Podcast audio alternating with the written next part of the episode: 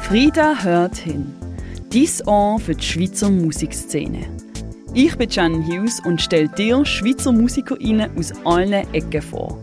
Von altbekannten Rockgrößen bis zu der neuesten Stimme im Hip-Hop. In dem Sinn, hör hin. Red shooting stars are crashing,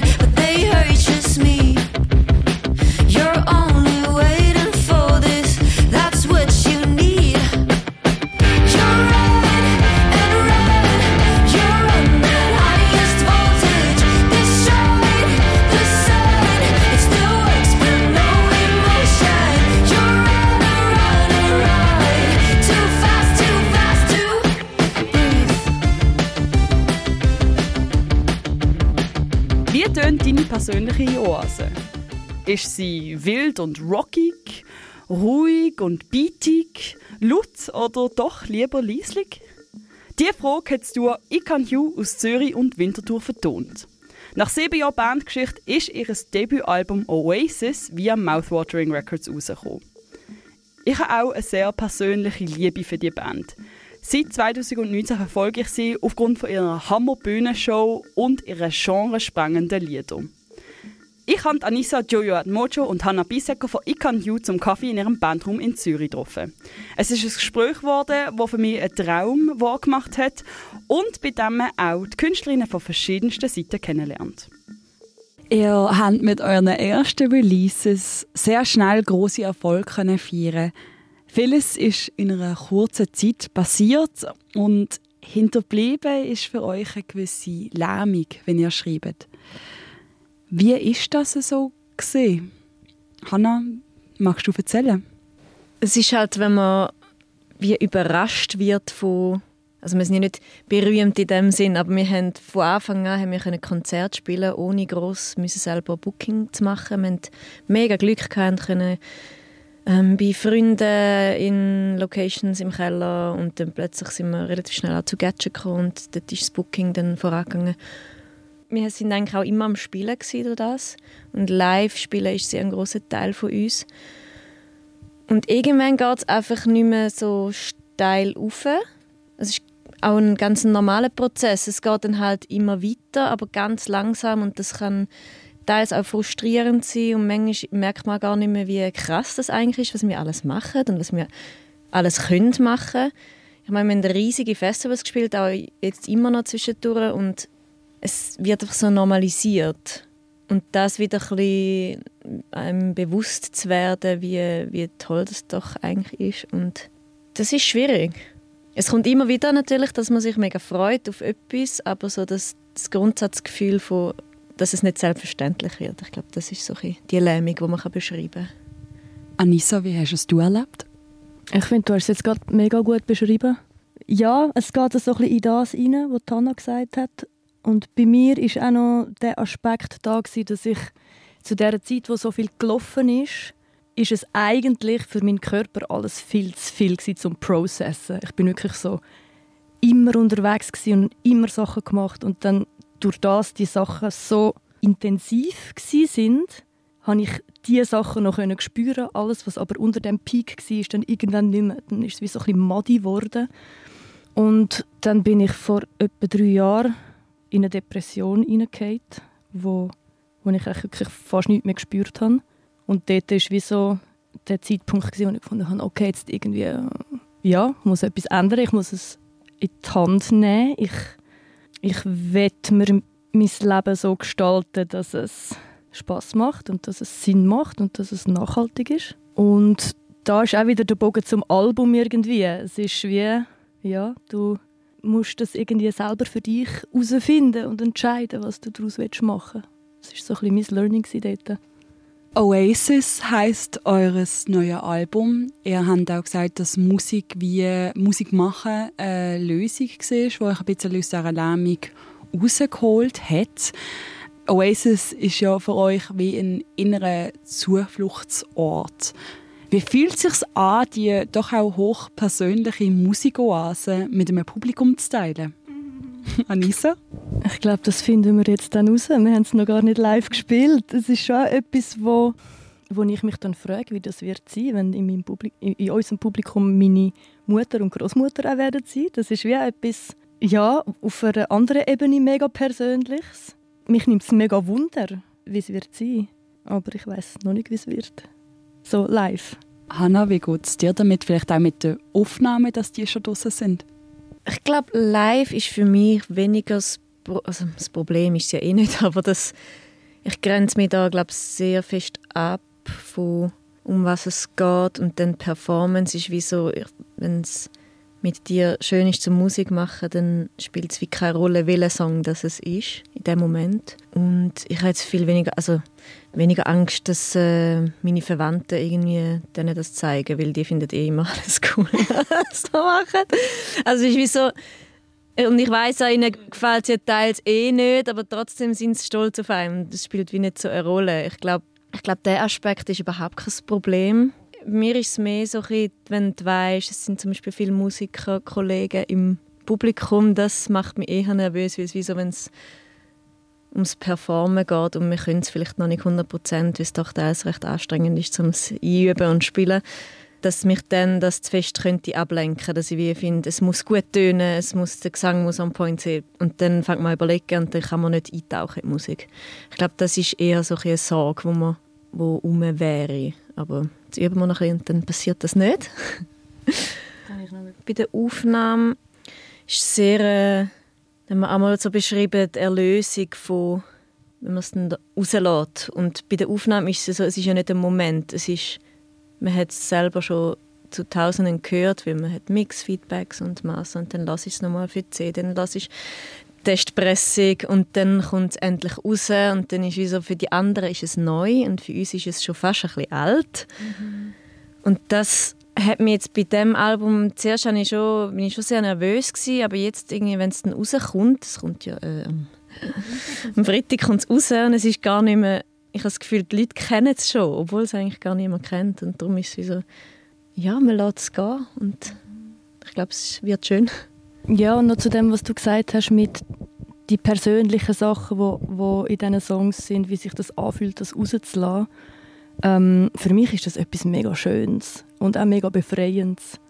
Und es tut, es tut eigentlich, der Aspekt tut eigentlich nur gut, irgendwie. Weil es ist dann wie so, es ist draussen und es ist für alle. I am not a killer. I am not a killer.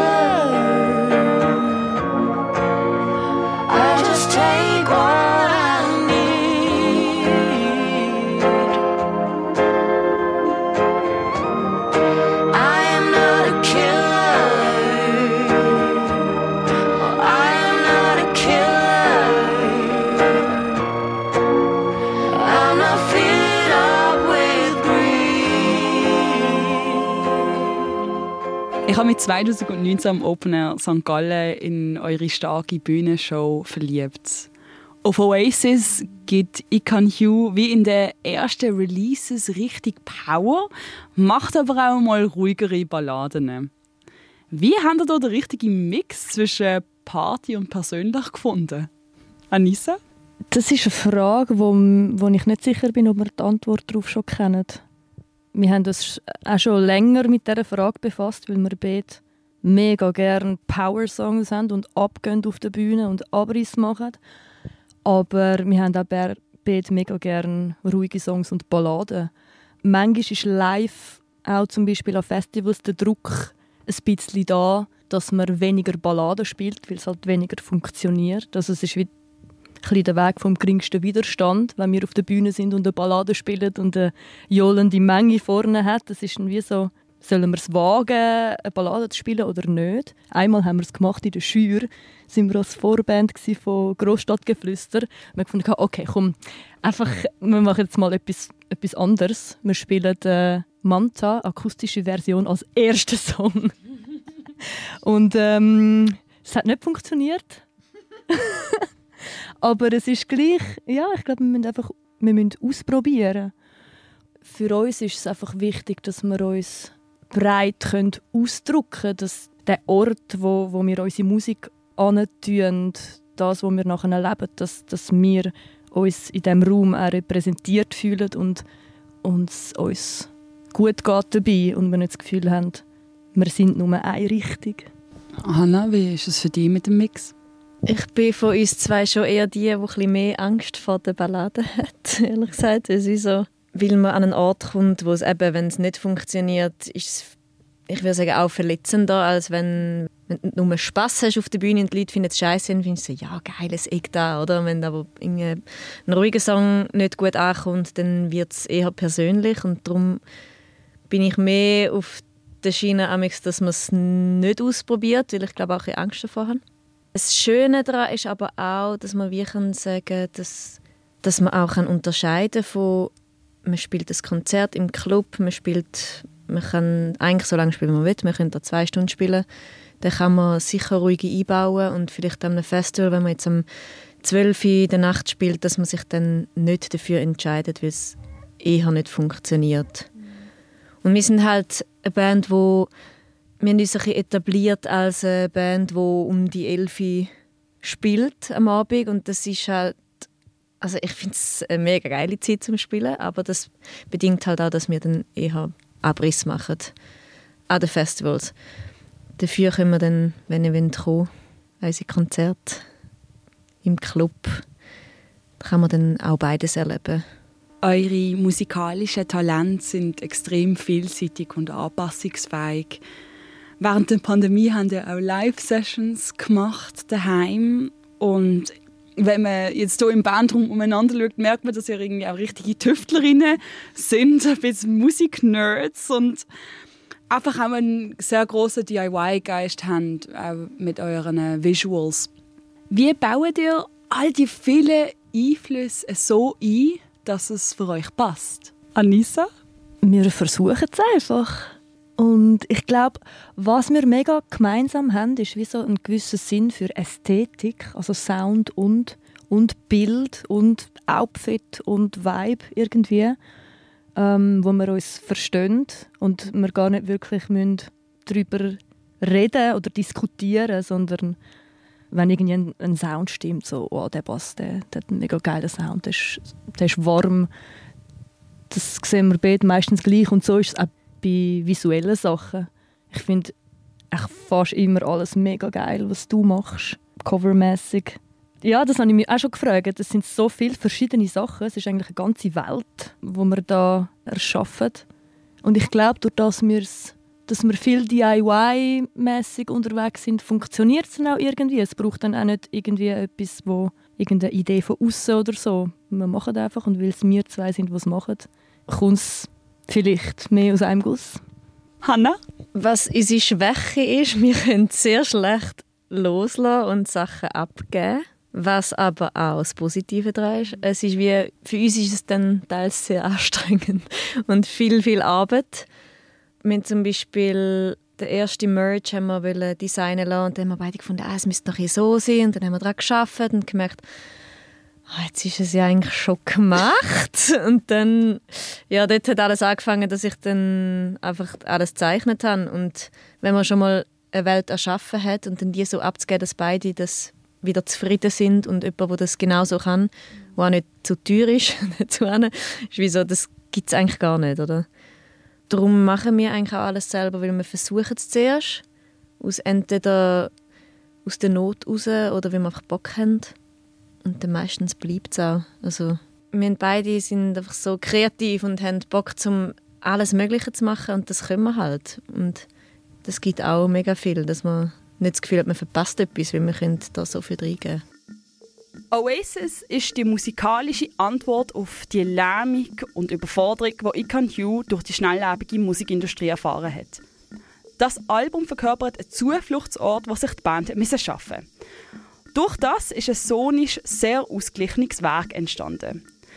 Neben den absoluten Power-Songs wie Run, wo man hier im Podcast am Anfang gehört hat, gibt es auch Balladen wie Orca, wo in der Mitte gelaufen ist. Ich kann Hugh ist eine Band, die niemand mehr aufhalten kann. Sie zeigen, dass Vielfalt immer geht und keine Kompromisse muss eingehen. Zum Schluss möchte ich euch noch Boomer Troll spielen. Es ist ein lustiges, aber auch ernst gemeintes Lied rund um Generationenkonflikt, wo Ikan Yu ihre beste Rockseite rausholt.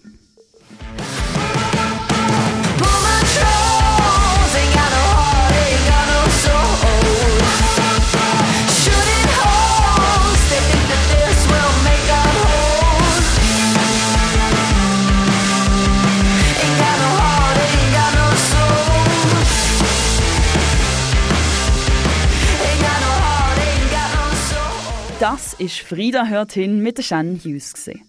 Dies Ohr für die Schweizer Musikszene.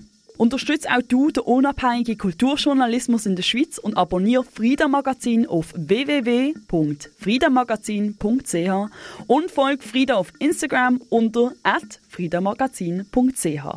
Wir hören uns bald wieder.